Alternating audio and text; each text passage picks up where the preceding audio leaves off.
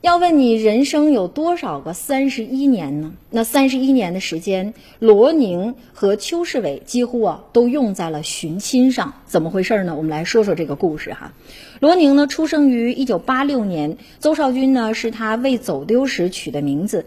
那个时候啊，他在四川省的内江市的郭北镇上，父亲呢是个修表工，爷爷奶奶呢开茶铺。父亲这个邹世伟啊，他就回忆说，那个时候呢，邱少军啊才两岁多，但是呢已经机灵懂懂事儿了，可以一个人呢上街买酱油打醋。他永远记得呢，是一九八九年十月二十四号的下午，在幼儿园上学的儿子放学后呢没有回家，原本呢全家人都以为他去外婆家了，但是得知儿子没有去的时候呢，他就意识到自己的儿子啊有可能是走丢了，随即呢就报了警，并且呢发动全部的亲戚朋友是铺天盖地的进行寻找，他们呢去了当地的各个火车站、汽车站进行寻找拦截，但是呢最终都是一无所获。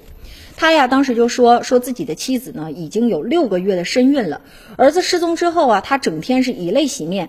不久之后呢，腹中的孩子早产，几个月之后啊，就因病的离世了。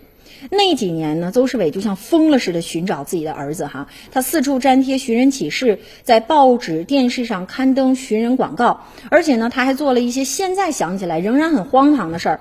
你比如说，在梦里。梦见自己孩子丢在哪儿了，第二天白天呢，就赶紧跑过去找哈。